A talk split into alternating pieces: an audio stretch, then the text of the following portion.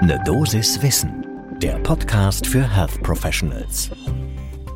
Guten Morgen und willkommen zu Ne Dosis Wissen. Hier geht's werktags ab 6 Uhr in der Früh um Themen, die für euch im Gesundheitswesen wirklich interessant sind. Und heute ist das die Frage, wie es eigentlich mit dem Rettungsdienst in Zukunft weitergehen soll, angesichts zunehmender personeller Engpässe. Ich bin Dennis Ballwieser, ich bin Arzt und Chefredakteur der Apothekenumschau und ich darf euch im Wechsel mit meiner Kollegin Laura Weißenburger eine Dosis Wissen präsentieren. Heute ist Montag, der 27. Februar 2023. Ein Podcast von gesundheithören.de und Apothekenumschau Pro. Vermutlich geht's gar nicht so wenigen von euch, so wie mir auch. Ich bin selbst klassisch über das Rote Kreuz und den Rettungsdienst, in meinem Fall hier in München, zum Medizinstudium gekommen und überhaupt zum Interesse für das Gesundheitswesen. Und so wie ich als Jugendlicher im Ehrenamt mit dem Rettungsdienst in Berührung gekommen bin, so ging das vielen Menschen, die ich im Rettungsdienst über die Jahre getroffen habe. Und auch bei den Kolleginnen und Kollegen, die heute noch im notärztlichen Dienst, im Rettungsdienst arbeiten, ist es häufig so, dass sie schon im Kindes- und Jugendlichenalter über eine der Hilfsorganisationen erstmals mit der Rettung in Berührung gekommen sind. Das heißt, den meisten von euch muss ich die Probleme des Rettungsdienstes vermutlich gar nicht so sehr auseinandersetzen. Weil es aber Zahlen des Statistischen Bundesamtes, neue Zahlen zu dem Thema gibt und weil die nochmal deutlich machen, wie sehr sich die bereits prekäre Situation weiter verschärft, lohnt das Thema einen genauen Blick zum ersten Kaffee des Tages. Meiner steht vor mir, wenn ihr Zeit habt, nehmt euch einen und dann geht's los.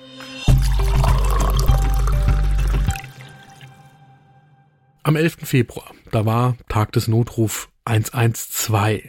Und aus Anlass dieses Tages gibt's neue Zahlen vom Statistischen Bundesamt über die im Rettungsdienst Beschäftigten. Rund 85.000 Personen waren das im Jahr 2021 und das gilt jetzt nur für das Hauptamt, nicht für die ehrenamtlich Tätigen, die an vielen Orten eigentlich praktisch überall den Rettungsdienst unterstützen. Damit ist die Zahl der hauptamtlich im Rettungsdienst Beschäftigten tatsächlich im Zeitraum von zehn Jahren um mehr als 70 Prozent angestiegen. 2011 waren es in Anführungsstrichen nur 50.000 Personen im Rettungsdienst und jetzt eben mehr als 85.000. Das heißt, anders als anderswo im Gesundheitswesen ist das Personal im Rettungsdienst deutlich angestiegen. Im Gesundheitswesen sonst war das im gleichen Zeitraum nur ein Anstieg um gut 20 Prozent. Nach wie vor sind im Rettungsdienst vor allem Männer beschäftigt, knapp zwei Drittel. Allerdings ist der Frauenanteil im Zeitraum 2011 bis 2021 immerhin von 27 auf 34 Prozent gestiegen. Und obwohl also die Mitarbeiterinnenzahl im Rettungsdienst deutlich angestiegen ist, gibt es nach wie vor einen erheblichen Bedarf an Fachkräften. Die Bundesagentur für Arbeit klassifiziert Rettungsdienstberufe als Engpassberufe. Und das liegt nicht zuletzt an den steigenden Einsatzzeiten im Rettungsdienst.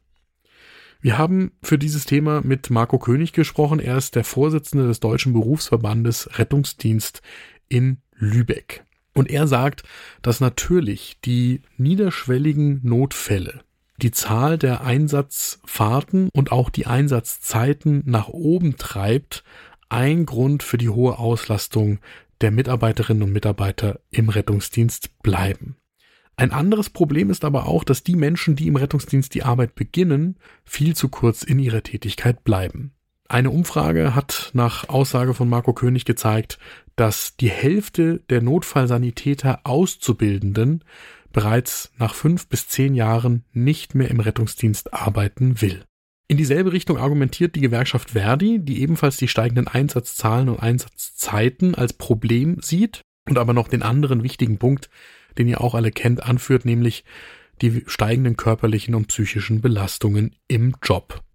Dazu kommt, dass die täglichen und wöchentlichen Arbeitszeiten sich konstant verlängern in den Betrachtungszeiträumen und das heißt, dass für Beschäftigte im Rettungsdienst die Attraktivität von anderen Tätigkeiten im Gesundheitswesen gegenüber dem Rettungsdienst steigt. Und das Ganze auf der Basis sowohl von Daten als auch von Einschätzungen von Menschen, die im Rettungsdienst arbeiten, kann ich aus meiner persönlichen Erfahrung, aber auch aus dem, was ich in den vergangenen 20 Jahren im Gesundheitswesen beobachtet habe, nur bestätigen. Solange ich den Rettungsdienst kenne, ist es ein Grundproblem, dass die Tätigkeit im Verhältnis zu anderen sowieso schon schlecht bezahlten Tätigkeiten im Gesundheitswesen noch schlechter vergütet wird. Dann kommt dazu, dass sie körperlich und psychisch enorm belastend ist und dass es praktisch keine Weiterentwicklungsmöglichkeiten gibt. Und dann bleibt da noch der Elefant im Raum, nämlich der ständige Streit über die Kompetenzen früher der Rettungsassistenten, heute der NotfallsanitäterInnen gegenüber den Notärztinnen und Notärzten. Und solange diese Probleme nicht grundlegend und das heißt strukturell angegangen werden, wird sich auch keine Verbesserung ergeben bei der Zahl der Beschäftigten beziehungsweise der Dauer der Beschäftigung im Rettungsdienst, der Zufriedenheit, der Fluktuation und letzten Endes der Leistungsfähigkeit des gesamten Systems. Schwierig finde ich dabei eine durchaus im Gesundheitswesen übliche Diskussion darüber, dass ja die Patientinnen und Patienten Teil des Problems seien, weil sie zu häufig den Rettungsdienst rufen würden. Meine ganz klare Meinung dazu ist, es ist nicht die Aufgabe der Patientinnen und Patienten zu entscheiden, welche Nummer sie wählen müssen oder durch welche Tür sie Kontakt mit dem Gesundheitswesen aufnehmen. Das sind zuvorderst medizinische Laien, die in einer Notsituation sind, von sich persönlich so empfunden und das System muss die richtige Telefonnummer oder die richtige Tür anbieten, durch die man gehen kann. Das heißt, es ist natürlich sinnvoll, auch aus der Sicht des Rettungsdienstes, dass eine enge Verzahnung zwischen den Notrufnummern 112 und 116, 117 stattfindet dass in den Leitstellen entschieden wird, wie diese Notrufe weiter versorgt werden. Ob da tatsächlich der Rettungsdienst zum Einsatz kommt oder ob nicht der Gang in eine ärztliche Bereitschaftspraxis oder auch zur nächsten Öffnungszeit in die hausärztliche Versorgung geboten ist. Und dann kann man natürlich auch darüber diskutieren, in die Richtung, wie das zum Beispiel Marco König vom Berufsverband Rettungsdienst anstößt, ob nicht Krankentransportwagen, also KTW, teilweise eingesetzt werden können wie RTW, wenn es nicht dringend ist. Und gleichzeitig auch nochmal die Diskussion aufzumachen, ebenso eine Anmerkung von Marco König, wann eigentlich der Notarzt indiziert ist und wie es mit den Kompetenzen zwischen NotfallsanitäterInnen und NotärztInnen in der Zukunft aussehen sollte, um das System leistungsfähig zu halten. Und das Ganze ist nach wie vor eine Kompetenzrangelei zwischen uns Ärztinnen und dem Assistenzpersonal. Ehrlicherweise lässt mich das Gefühl nicht los, dass wir da eine Diskussion aus der Vergangenheit führen, aus einer Zeit, als es eine regelrechte Ärztinnen-Schwemme gab und man sich quasi um Kompetenzen gestritten hat. Und wenn man sich anschaut, wie das andere auch qualitativ hochwertige Gesundheitssysteme lösen, mit hochqualifizierten Assistenzberufen, die viel dürfen, dann können wir da in Deutschland, glaube ich, eine ganze Menge aus anderen Systemen lernen. Nicht nur ohne unsere Versorgungsqualität schlechter zu machen, sondern unterm Strich vermutlich, um sie besser zu machen, als sie heute ist oder mindestens das Niveau zu halten. Das war eine Dosis Wissen für heute. Die nächste Folge gibt's morgen ab 6 Uhr in der Früh, überall da, wo ihr Podcasts hört. Und wenn euch diese Folge gefallen hat, dann lasst uns doch eine gute Bewertung da. Das freut uns und macht es anderen leichter, diesen Podcast zu finden. Ein Podcast von gesundheithören.de und Apothekenumschau Pro.